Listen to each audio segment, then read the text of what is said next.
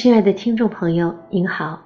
今天我想和大家分享的文章是《幸福法则：生命中的百分之十与百分之九十》。美国社会心理学家费斯汀格有一个很出名的判断，被人们称为“费斯汀格法则”。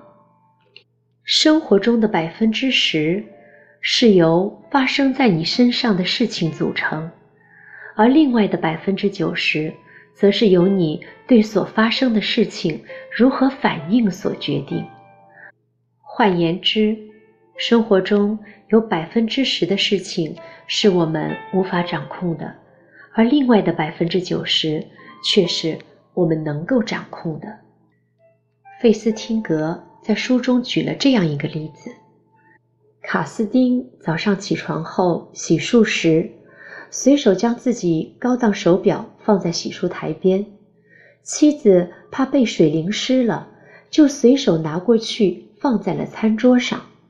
儿子起床后到餐桌上拿面包时，不小心将手表碰到地上摔坏了。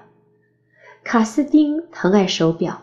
就照儿子的屁股揍了一顿，然后黑着脸骂了妻子一通。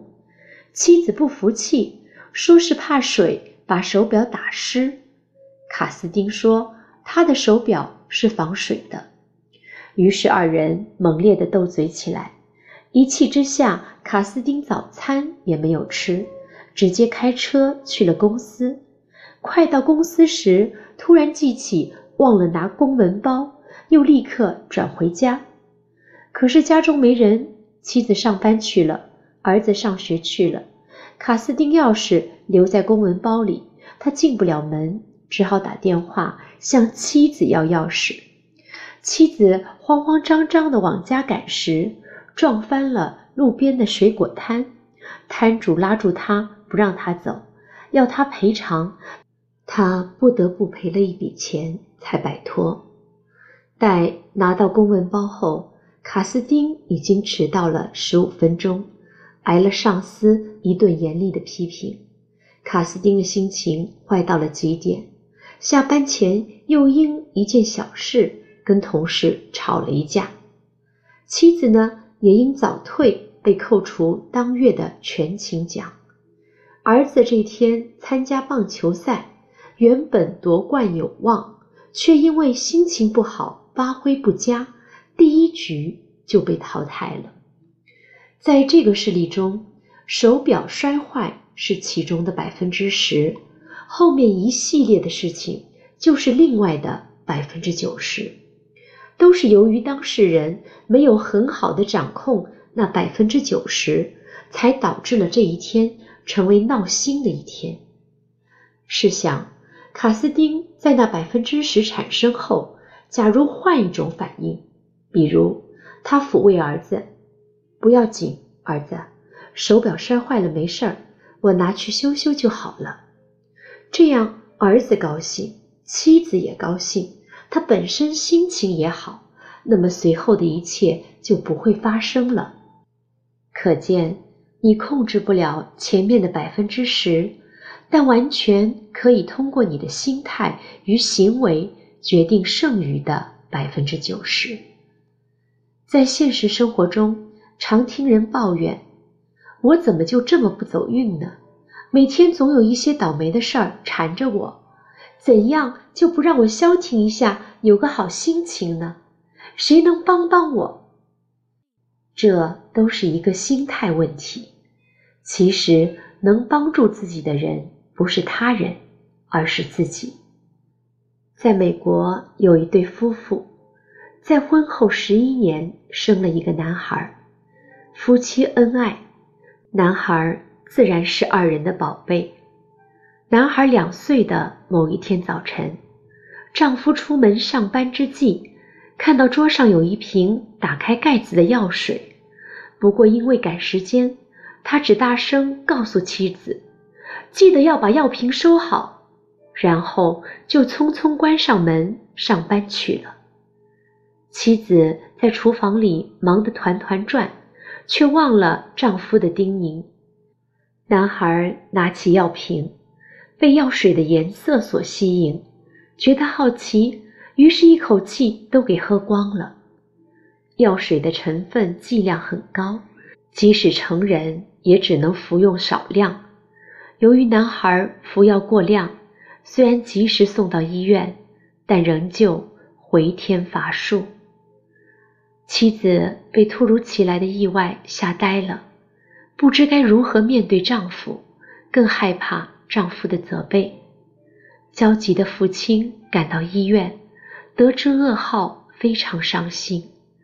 看着儿子的尸体，他望了妻子一眼，然后在他耳边悄悄说了四个字：“I love you, dear。”亲爱的，我爱你。当我看到那句。I love you, dear 的时候，心中真是感慨万千。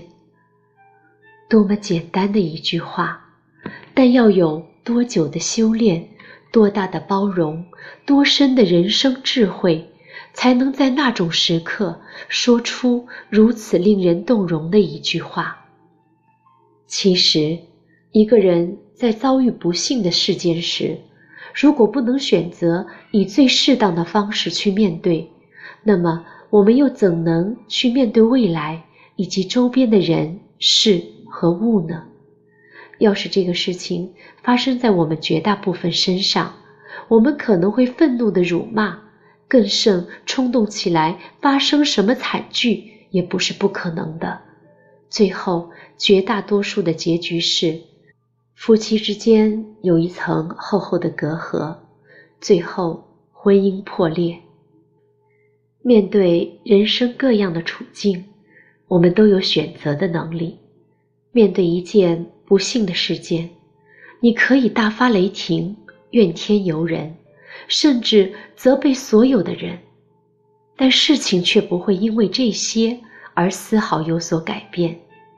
不幸的是。他会继续的伴着你往后的生活，让你背负着一生的痛苦活下去。相反的，如果能放下怨恨和惧怕，换一个角度来看事情，勇敢的活下来，那么事情的情况也许就不会如想象中那么糟糕。很简短的故事，但是能够体会其中的道理。而且又能够在真实的生活中实践，又有多少人能做得到呢？说到底，这是一个心态问题。其实能帮助自己的不是他人，而是自己。倘若了解并能熟练地运用费斯汀格法则处事，一切问题就迎刃而解了。有一个作家出差时。无意中坐了一辆非常有特色的出租车，这辆出租车的司机穿着干净，车里也非常清爽。作家刚刚坐稳，就收到司机递来的一张精美卡片，卡片上写着：“在友好的氛围中，将我的客人最快捷、最安全、最省钱的送达目的地。”看到这句话，作家来了兴趣，便和司机攀谈了起来。司机说：“请问你要喝点什么吗？”作家诧异：“这辆车上难道还提供喝的吗？”司机微笑着说：“对，我不但提供咖啡，还有各种饮料，而且还有不同的报纸。”作家说：“那我能要杯热咖啡吗？”司机从容地从旁边的保温杯里倒了一杯热咖啡给这个作家，然后又给了作家一张卡片。卡片上是各种报纸的名称和各个电台的节目单。只见上面写道：《时代周刊》《体育报》《今日美国》，简直太全面了。作家没有看报，也没有听音乐。而是和司机攀谈了起来。期间，这个司机善意地询问这个作家，车里的温度是否合适，离目的地还有条更近的路，是否要走，作家简直觉得温馨极了。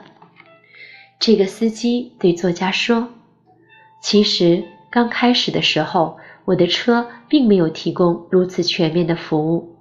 我像其他人一样，爱抱怨糟糕的天气、微薄的收入、堵车严重的一塌糊涂的路况，每天都过得很糟糕。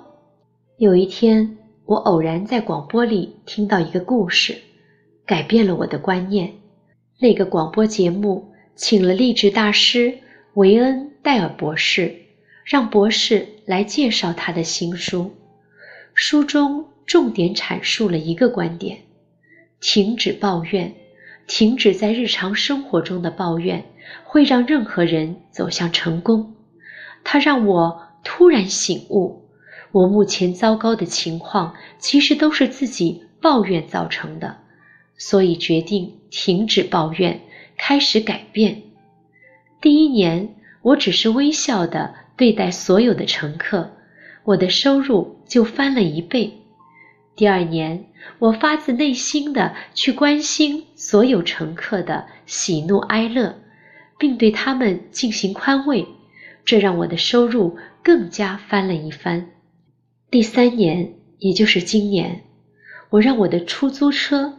变成了全美国都少有的五星级出租车。除了我的收入上涨的，还有我的人气。现在要坐我的车，都需要提前打电话预约。而您其实是我顺路搭载的一个乘客。这位出租车司机的话，让这个作家惊讶极了。他不禁反思自身。其实，在日常生活中，自己何尝不是抱怨很多？他决定改变自己，将这个司机的故事写成了一本书。后来有读者受到启发后，试着去做了，生活真的发生了改变。这种改变让作家知道了停止抱怨的力量是多么强大。俗话说：“车到山前必有路。”只要有突破困境的愿望，改变抱怨的态度，积极的去做当下应该做的事，那么就一定能够突破困难，继续向追求的目标前进。我们做父母的也应该由此得到启发。有多少事本来很小，因为我们处理不当，往往将亲子关系弄得非常糟糕。我们一定要让所有的事在百分之十停下来，不要让它蔓延成另外的百分之九十。比如，孩子打碎了杯子，我们就教孩子把碎片扫起来，然后告诉他怎样拿杯子才不会掉落，然后再告诉他以后做事要认真，甚至可以让孩子再操作一遍。这样他就获得了宝贵的经验。如果我们做不到这样，看见杯子碎了，马上就破口大骂，孩子就会由害怕变成对抗，然后就和你对着干，然后就开始处罚，然后就是两个人没完没了的争论，接着就开始数落原来犯过的错误，接着就给孩子贴标签。你总是这样毛手毛脚的，你一辈子都干不好事情，你总是心不在焉的。菲斯汀格法则归结起来，就是要紧紧地抓住事情的本身，正视它，解决它，然后忘掉它，这样百分之十的事情就不会扩展成百分之九十的麻烦。父母尤其要谨记此项法则。不抱怨，不迁怒，不转移话题。